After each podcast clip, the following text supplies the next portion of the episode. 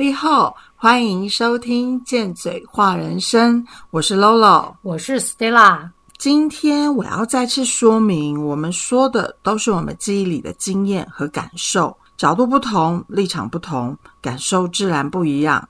况且整理这几本书的过程中，发现记忆力真的会骗人呐！前几集中，我也不断说关系最重要。练习中，我也不断的对自己说：关系最重要，没有关系就没有信任关系，没有信任关系，我说的话、做的事，别人容易就忽略，我自己就会比较在意和我关系好的人。关系无所不在，和自己有关系，和家人也有关系，和工作环境都有关系。我一直都渴望在心灵深处有一个爱我、懂我的人存在，有个愉悦的关系。在写这稿的当下，像我爱我的小孩，小孩也爱我。想到这个当下，我就跑去跟女儿说：“妈妈真的很爱你，你知道吗？”她就会害羞的点点头，因为女儿曾经在五年前说，她现在有感受到我是爱她的。过去她感受到，我觉得她是个麻烦鬼。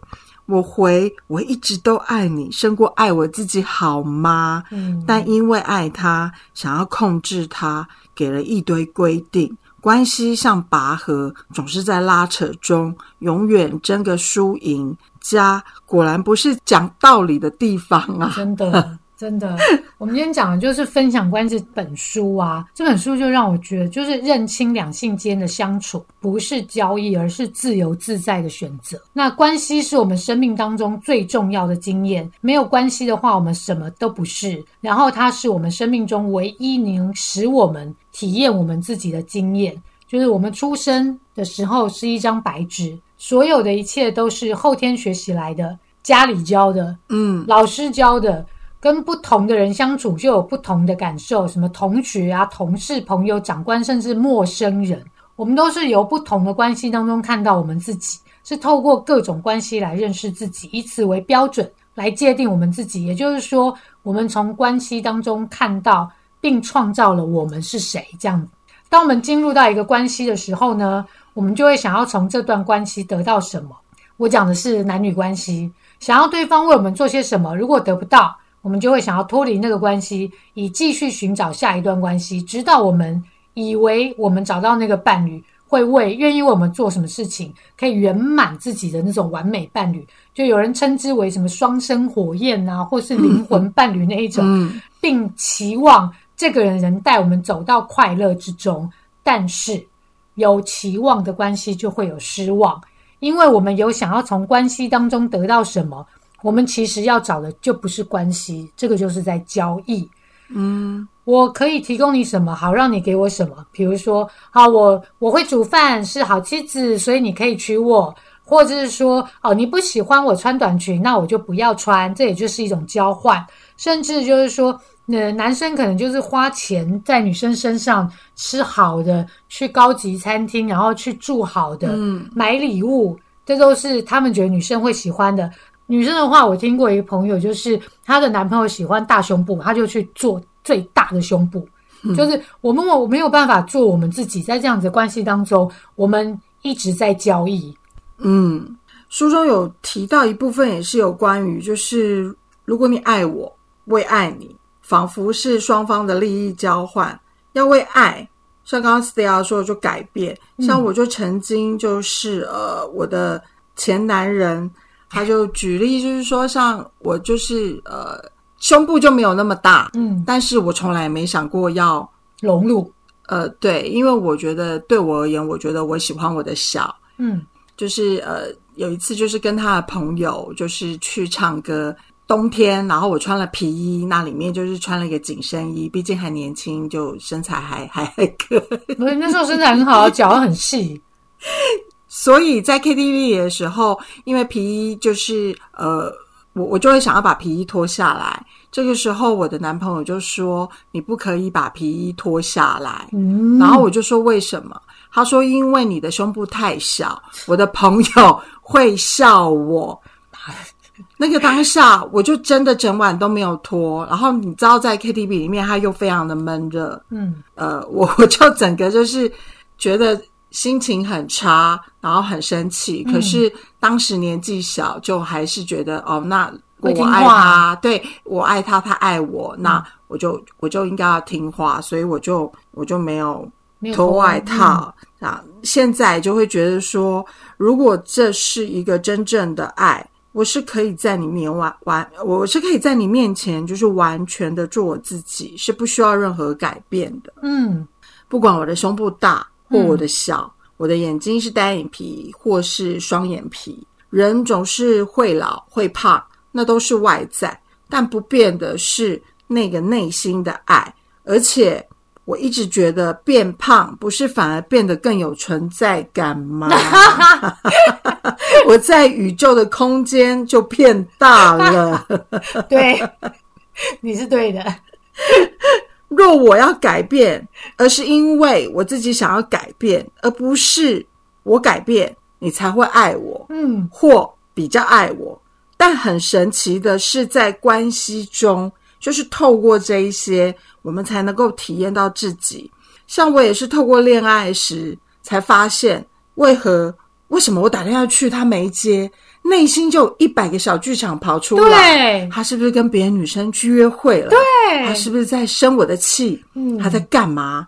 他怎么可以不接我的电话？透过这一次一次的过程，我就会有一个理智的 Lolo 在旁边耳语的说：“哎、你平常不是这样紧张兮兮或连 T T 的女人啊？你怎么了？”这时候就会说：“对啊，就会自我对话。对啊，我怎么会这样？我我就不是这样子的人啊！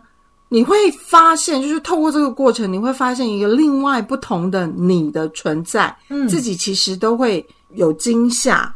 经过这些事件的关系，然后你就会透过这些过程，就会不断的就是去体验这些过程，然后就会了解自己，然后接受那个，就会透过很多很多这样的过程，然后最后就接受那个原本真实的你。嗯，爱是没有对错的，在一夫一妻的婚姻制度里面啊，让我们不自觉的占有，限制了这个对方，捆绑了爱。当我们说出“我愿意”的那一刻起，我们好像就开始活在牢笼里面，互相把对方紧紧的拴住，嗯，就是 是婚姻的坟墓一样。可是，当我们的灵魂受到拘束或是限制啊，我们是不可能喜悦的啊。所以呢，维持关系最好的方法就是没有条件、没有制约、没有限制的去相处，这样的关系才是有全然的自由。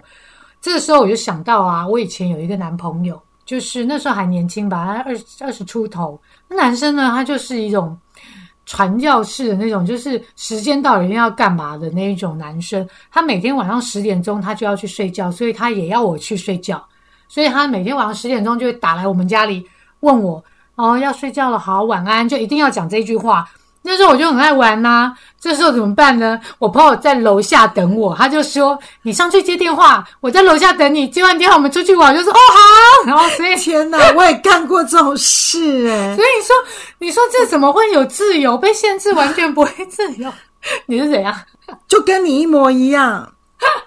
笑死！我前夫就是晚上十点一样十点，大还家干嘛那么早睡？点，然后就是也是会打来，然后就是 我也是会穿好衣服说哦我要睡了，然后挂完电话之后就，跑出去玩，对不对？对原来不是只有我一个人，有人陪伴，感觉真好啊。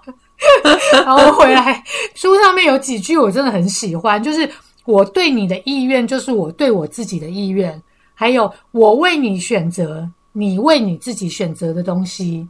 再来就是跟你住在一起，像是我一个人自己住一样。嗯嗯，我好喜欢这三句，对，就是当我们能够自在的跟对方相处在一起的话，而且对方也能这么自在的跟自己在一起，这样子的关系才是爱。嗯我爱你，不是因为你的任何条件，不是任何外在的条件，嗯我爱你只是因为你是你自己。嗯，所以喜悦、自由和爱是同一件事，对，不是控制。嗯我的前男人就是上面不让我脱外套的那个。我们结婚后，我不能穿太紧，太露的衣服，要出门穿什么衣服，都要站在他前面让他检查啊，我才能够穿。于是我就是总会偷带衣服 去公司的厕所换。所以你我之前认识你都穿牛仔不皮仔裙之类的那种，是你偷带出来换的。后来那个时候在心灵成长之后，就会觉得，就那时候就已经觉得。款你的，我就是要这样穿。你生气，我我开心就好了。好，很好。我还以为那时候还被限制啊。而且买了新衣服也会偷带回去，然后呢就会说还有鞋子，就会说啊，这买很久啦。那我想在听这集的，好像大部分女人 都有这样过。听这集的朋友们，你们有没有也这样做啊？控制我不能太晚回家，对，不可以和谁联络。嗯，拜托，什么都给你说就好了。嗯，我想如果买个充气娃娃会比较好控制。真的，就算有再多的爱，在这控制的过程中也消失殆尽了吧？当然，最后彼此都不开心，就分开了。但透过这些过程，我更清楚自己要什么。不接受那些不适合自己的任何条件。嗯，你会想说，那要怎么做？书中有提到，拒绝就对了。嗯，我不接受，我不要。透过这些过程中，然后接受自己，允许你做自己，也允许别人做他自己。就像刚刚 Stella 说的，就是呃。我住，我一个人住，呃，不是那个那个那个那个叫什么？那个叫做哎，好，没关系，反正就是前面哦，跟你住在一起，像是我自己一个人住一样。对，就是那一种自由自在。这个时候，对的人就会出现了。嗯，如果说对方做出了令自己不舒服的事情啊，我们可以试着去厘清问题。并告诉对方我们自己的感受，例如像我上次就是就直接跟朋友讲说，他有情绪的时候让我不太舒服，我不想要一直承接他的情绪，所以呢，以后我会换另外一种方式跟他说话，以免他的情绪被他的情绪波及到。但是我是直接跟他说，我这样讲并不表示我们的友谊会生变，不并不表示我不爱他，我只是想要换种让我们都舒服的方式。去相处，嗯，所以我这朋友就接受了，因为他知道我不是在指责他，我是真的觉得不舒服，所以我直接讲了。如果他不愿意调整、不愿意接受的话，那我也会告诉他，我会选择不再倾听他的烦恼，就是一个选择嘛。那这样也不会影响到我们之间的友谊，这样就不会，因为我选择不倾听的话，就不会影响到我每次听到他就觉得哦很烦这样，或是说哦压力很大，他也可以选择他。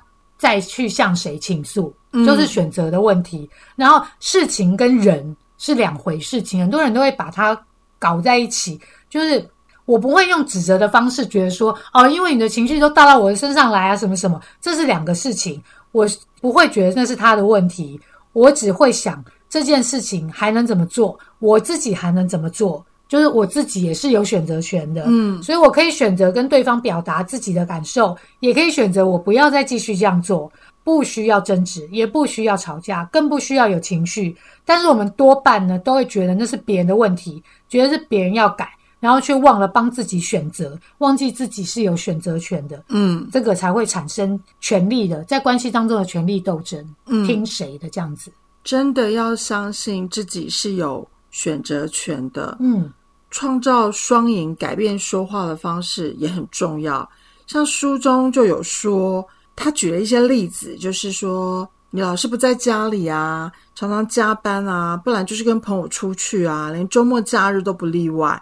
你的眼里、心里就只有工作跟朋友，你根本不关心我跟小孩。你以后周末都给我待在家里，不能出去。小孩是一起生的，你也有义务照顾。嗯，这时对方可能讨价还价，觉得内疚，又觉得被操控，觉得你有什么权利安排我的时间？于是权力的斗争就会开始。嗯，若是换成这样的说法，我需要你的关心与陪伴，我希望你花点时间来陪我。如果你长时间都不在，我会想找别人来陪我，嗯，但不是威胁。要注意自己的情绪、口气及说法，要真的不是威胁。也不是什么惩罚，就是刚刚提到的一种选择。你有选择，也让对方选择。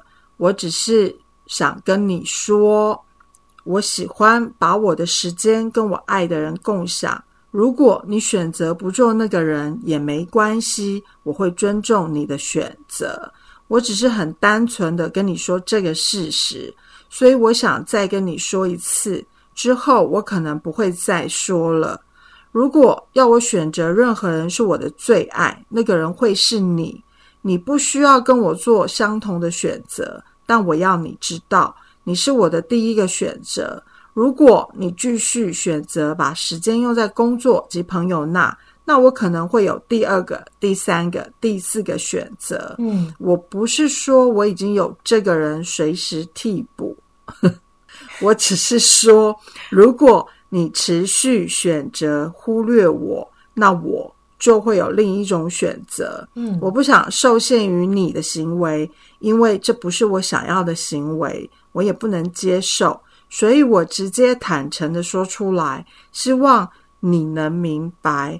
只要我们懂得回到自己的力量，做自己，也让对方选择做他想做的事，而不带有指责，诚实的沟通与分享，说明状况是这样，双方可以根据事实来做选择，就不需要争执或有情绪了。真的，真的，我把这个啊运用在我的关系之中啊，发现我如果让对方做他自己的时候啊，他也会让我做我自己。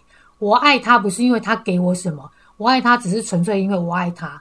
我付出也只是因为我想要付出，没有太多的目的，完全没有目的，也没有想要回报，更不会拿我付出这么多的事情来说嘴。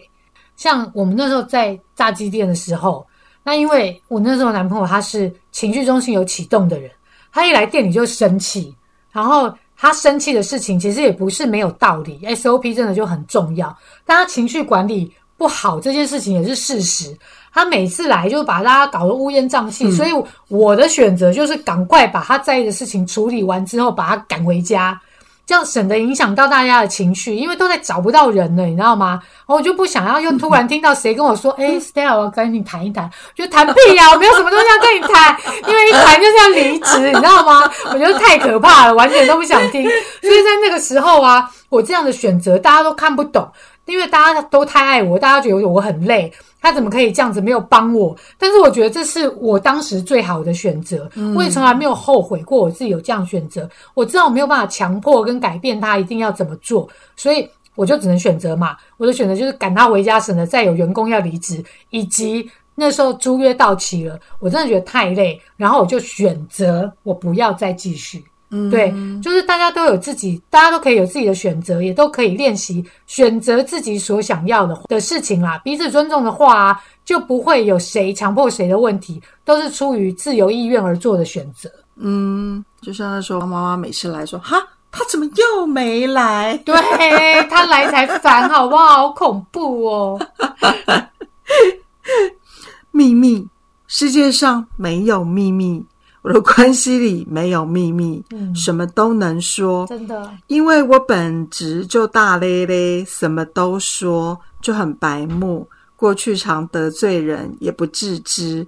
若我过去有说话得罪你的，我要趁这时候和你说声对不起。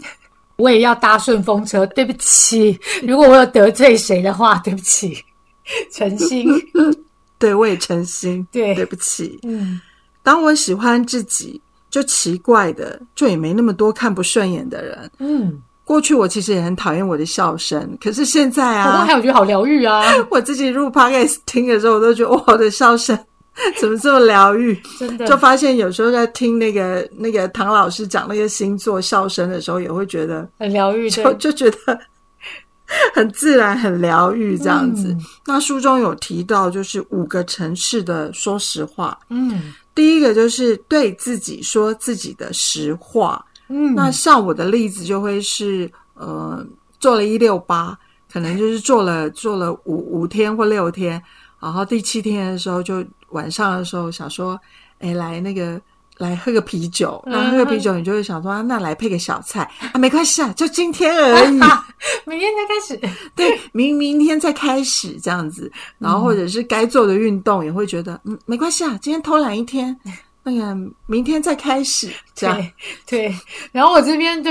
就是告诉自己关于自己的实话的例子，就是常听到有人就我就会问说你是在生气吗？就会听到人说没有，我没有在生气，这是最常有的状况。然后还有听过有人说我没有问题，我完全没有问题。这种就是如果要自己都骗的话，不可能没有问题，你知道吗？如果连自己都要骗的话，那我也就尊重对方这样子。对，第二个就是对自己说别人的实话，嗯，就很像。他不爱你，哎，很像我们最近在看那个《别闹了妈》的那个那个柯佳燕演的那个角色的那个男朋友，嗯。嗯，他不爱你，对，不爱就是不爱啦，然后他就是不爱你。这件事情呢，你要诚实的跟自己讲，就是别人的实话，就是别人已经不爱你，你不用再想那么多了，嗯，对，就也其实就是不是只有我们我们。在黑暗也是一种力量，里面有提到，就是说你要去看那个百分之八十六所展现出来的行为，而不是只透过他的语言说，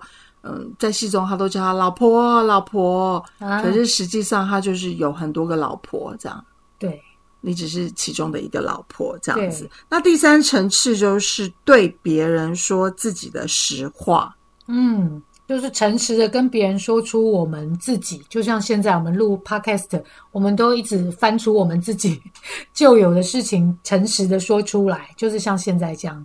像我也听到，就是我嫁去那个日本的朋友，他就会说，日本人有个很有趣，他们就是呃就很有礼貌，你送他礼物，他就是会把这个礼物很开心的收下，哇，谢谢你送我这礼物这样子。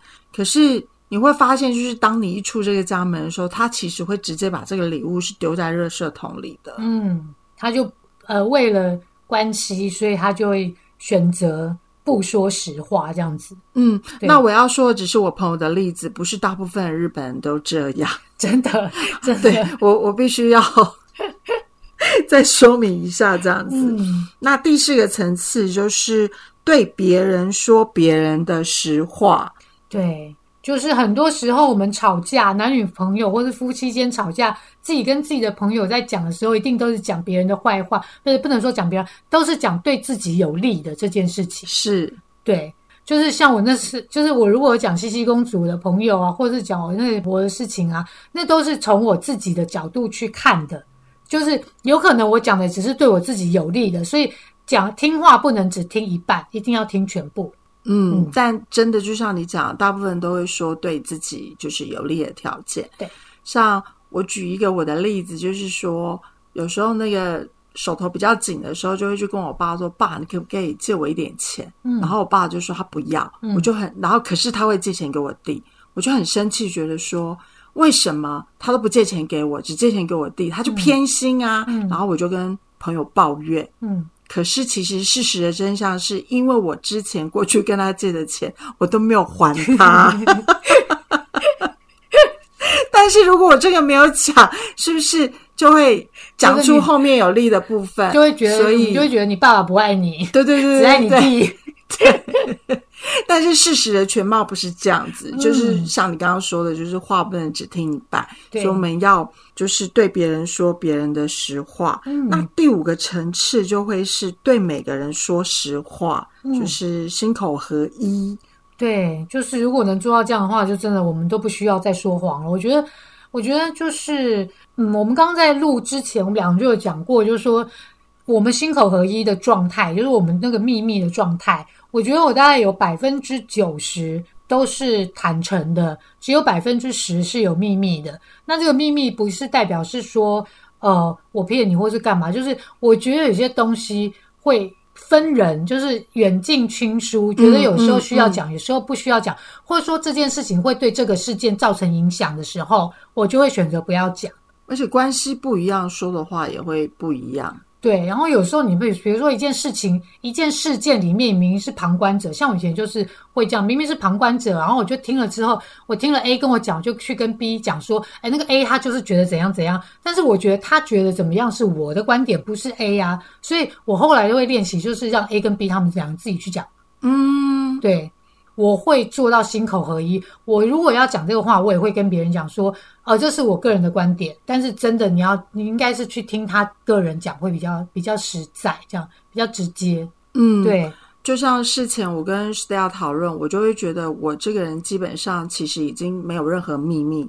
但是我听完 Stella 定义之后，我觉得是是这样子，就是我也不是所有的话都会对每一个人说。虽然我不害怕任何人知道我的事情。但是我必须就是顾及别人的感受，因为毕竟我在分享的事情，有时候在关系中，你就一定会扯到另外一个人或另外一个事件。为了顾全大局，就是呃，也要顾虑别人的感受。所以，我想我也不是就是对每个人都可以说出呃所有的事情，所以也是跟你一样，就是百分之九十这样子。对，我觉得在心口合一之前呢，我们一定要先整合我们自己。所以《黑暗也是一种力量》那本书真的是对我来讲帮助很大。就那时候不是有提到我是骗子那件事情嘛？当我不再当骗子的那一刻啊，我就觉得自己很自由。嗯，就是我不用再战战兢兢的写那个小本子，你知道吗？就不用再害怕我记错，想赶快去翻，我整个人生就变彩色的，你知道吗？然后另外题外话，就是这两天碰到那个，听到有人讲说某某某人很可怜这样子。我觉得可怜这件事情啊，我记得我以前有做过功课。就是我们看到的所有别人的一切产生的情绪，都是以我们自身经历去理解的。当我们看到别人的可怜，就会让我们想到我们自己经历过的可怜的事情，然后不会想要让自己碰到跟对方目前处境一样的事。而且啊，因为这件事情会太伤自尊，然后让我们自己不愿意面对，于是我们的潜意识里面哦，就会产生一种优越感。这就是可怜是比较出来的。就会觉得自己比这个人强，然后自己就会觉得很心情很好。在这个心情愉悦的状况之下，我们就很容易做出善良的举动，就是给人家钱这样子，过一把做慈悲为怀的圣人瘾。嗯，把别人当成自己在照顾，我觉得这是很细微的一些情绪上面的变化。如果大家已经有开始在做心灵成长、自我关照的时候，我觉得大家可以。看看自己的情绪，自己的思维到底是怎么走这样子。我之前做的功课有那例子，就是我在路上看到一个流浪汉，一个老先生，手打着石膏哦，他带着一个看似家当的塑胶袋，坐在路边的石椅上面吃东西，石头的椅子上面吃东西。我看了就觉得哇，他好可怜哦。但是想了一下，我凭什么随意批评一个人？我凭什么觉得他很可怜？于是就开始观察他在吃什么。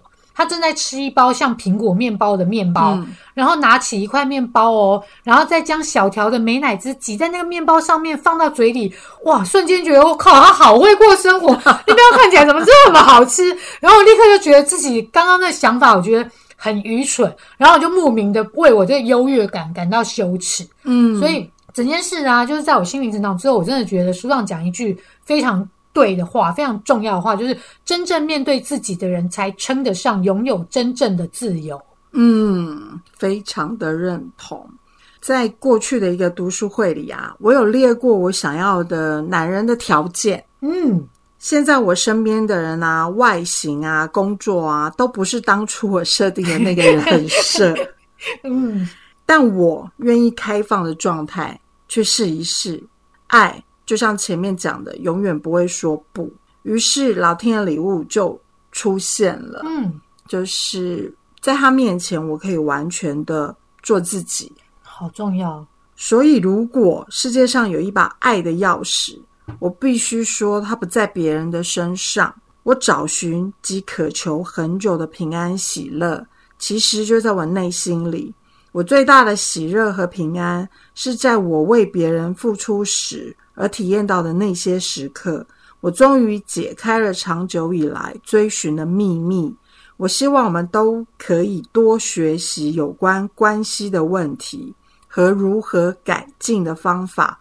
我希望我们也会记得我们如何相爱，不需要用权力斗争角力，也不需要比别人好。回到内心本质，就可以疗愈我们的生命，也可以疗愈我们的世界。嗯，当我实践了这个这几本书啊，就是实践了这本书啦，让双方都有自由意愿可以选择的时候啊，我发现到啊，如果对方要离开，我不会因为他的离开而觉得失去了自我价值，或是不知道我是谁，因为我我在这段关系当中，我尽力了，我也表达了。我尊重他的选择，也等于尊重我自己。我就是让他去做他自己。我实践了爱是自由，爱是选择之后，我明白了我的价值不是依附在别人身上，所以我更肯定，当这个人离开我的时候，一定会再有人来到我的身边，因为我实在是太优秀了。真的，我们说的呢，都是我们的经验跟观点，你也可以有你自己的。欢迎你留言跟我们说。反正呢，我们也不一定会回，你不要憋出病来哦。但如果是来变的，我们可就不一定想知道喽。